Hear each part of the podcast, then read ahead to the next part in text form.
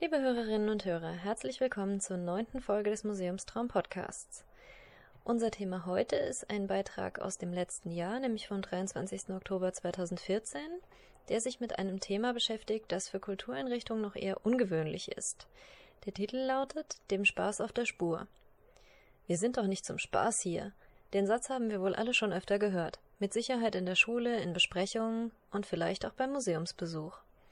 Obwohl man heute weiß, dass Spaß dem Lernen sehr zuträglich ist, scheint diese Trennung von Arbeit und Vergnügen mindestens sieben Leben zu haben. Und klar, es gibt nun mal auch Sachen, die einfach keinen Spaß machen. Oder doch? Zunächst einmal müssen wir uns natürlich überlegen, was Spaß überhaupt bedeutet. Und das ist weder so einfach noch so klar, wie es zunächst scheinen mag. Dementsprechend gibt es auch viele, viele Spaßtheorien. Ich kann mich erinnern, im Studium etliche dicke Wälzer zum Thema Spaß oder auch Lachen durchgeackert zu haben. Keine Angst, dicke Wälzer rekapituliere ich jetzt nicht. Aber vielleicht ganz kurz zwei neuere Ansätze, die in Bezug auf Computerspiele erklären, welche Arten von Spaß es gibt. Computerspiele sind nämlich Meister darin, Menschen zu, zu motivieren, weil sie Spaß machen. Da wäre zunächst Nicole Lazaro mit ihren Four Keys to Fun, vier Arten von Spaß, die jeweils zu einer oder mehreren Emotionen führen. Hard Fun ermöglicht den Stolz über die eigene Leistung bei Herausforderungen. Easy Fun weckt Neugier, Serious Fun kann entspannen und auch oder anregen und dank dem People Fun amüsieren wir uns. Wer neugierig geworden ist, findet auf der Homepage nicolelazaro.com ausführliche Beschreibungen.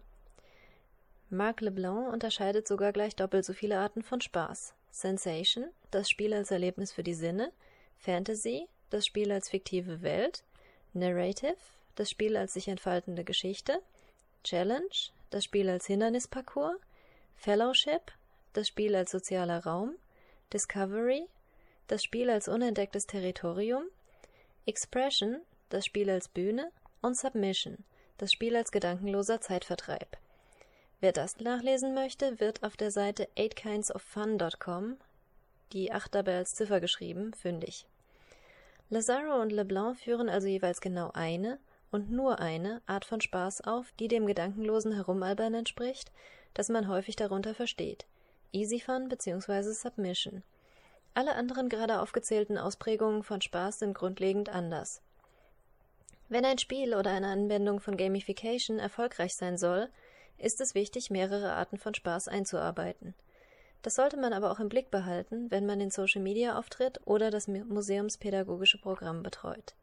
Auch hier kommen dieselben Mechanismen zur Anwendung. Damit ist natürlich das Problem noch nicht gelöst, dass einfach nicht alles Spaß macht. Wer bringt schon gern den Müll raus? Nun, das kommt auf die Mülltonne an, wie ein Video der Fun Theory beweist. Das Video zur tiefsten Mülltonne der Welt ist ein Teil der Kampagne The Fun Theory, die Volkswagen 2007 mit der Agentur DDB Stockholm ins Leben rief.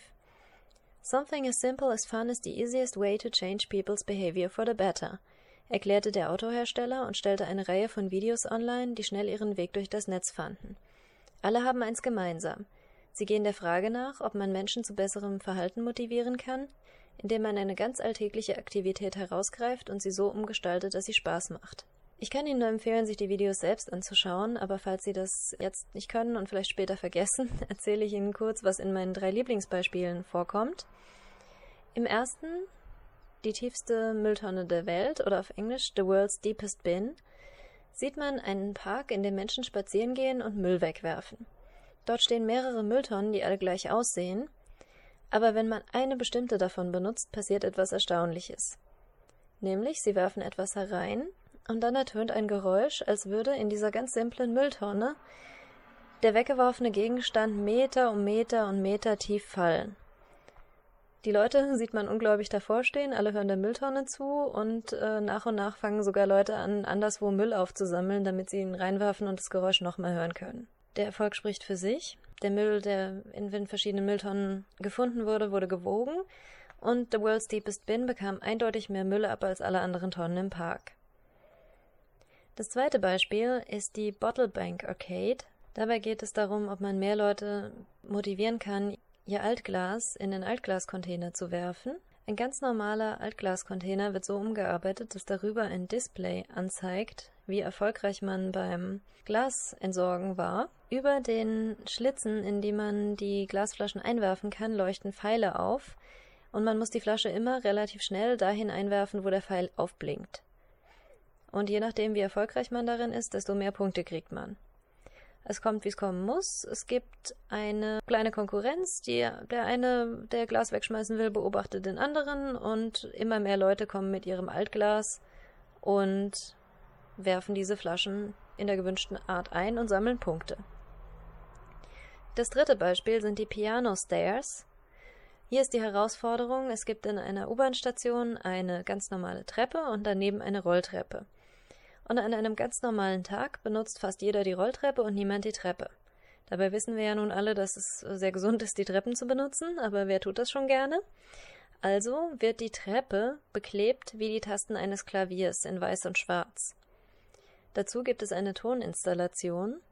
Und nun ist es so, wenn Sie auf eine Treppenstufe treten, erklingt der passende Klavierton. Ja, und auch hier, die Leute gehen zunächst mal nichts an die bemalte Treppe hoch und als der Erste das macht, erklingen die ersten Klaviertöne. Und nach und nach machen die Leute sich einen Spaß draus, ähm, Musik auf der Treppe zu machen. Einige gehen sogar hoch und runter, versuchen hin und her zu hüpfen und so eine Melodie zu erzeugen. Auch hier benutzen weitaus mehr Leute die Treppe als an einem ganz normalen Tag. Auch dieses Experiment war also ein Erfolg. Alle diese Beispiele waren banale Dinge, von denen wir eigentlich schon wissen, dass sie gut für die Umwelt oder auch für uns selbst sind. Aber erst wenn sie Spaß machen, überwinden wir unseren inneren Schweinehund. Und ganz ehrlich, wenn man es schaffen kann, dass das Entsorgen von Altglas Spaß macht, das Wegschmeißen von Müll im Park oder das Treppelaufen, haben wir dann in Museen mit ihren einmaligen Exponaten, faszinierenden Geschichten und motivierten Mitarbeitern eigentlich nicht wirklich ein leichtes Spiel? Ja, liebe Hörerinnen und Hörer, soweit mein Plädoyer dafür, den Spaß im Museum deutlich ernster zu nehmen und auch mehr darüber nachzudenken. Sie sind wie immer sehr herzlich eingeladen, mir Ihre Meinung mitzuteilen. Das können Sie tun, indem Sie auf dem Blog museumstraum.de den Beitrag zu dem Beitrag kommentieren. Sie können dort auch gerne das Kontaktformular benutzen und mir eine E-Mail schicken. Ich würde mich freuen. Ansonsten hoffe ich, wir hören uns wieder in der nächsten Folge. Vielleicht haben Sie sich schon gewundert, dass es jetzt vier Folgen auf einmal gab. Das lag daran, dass ich für drei Wochen in den Urlaub fahre und dort wahrscheinlich andere Dinge zu tun haben werde und auch nicht immer vernünftiges Netz. Deshalb wollte ich äh, vorher schon für genug Material sorgen.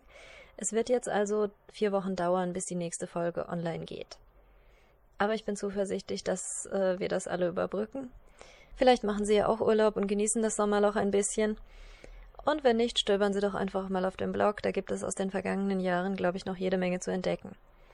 Ich danke Ihnen fürs Zuhören. Wir hören uns hoffentlich dann bald wieder mit der zehnten Folge des Podcasts. Auf Wiederhören.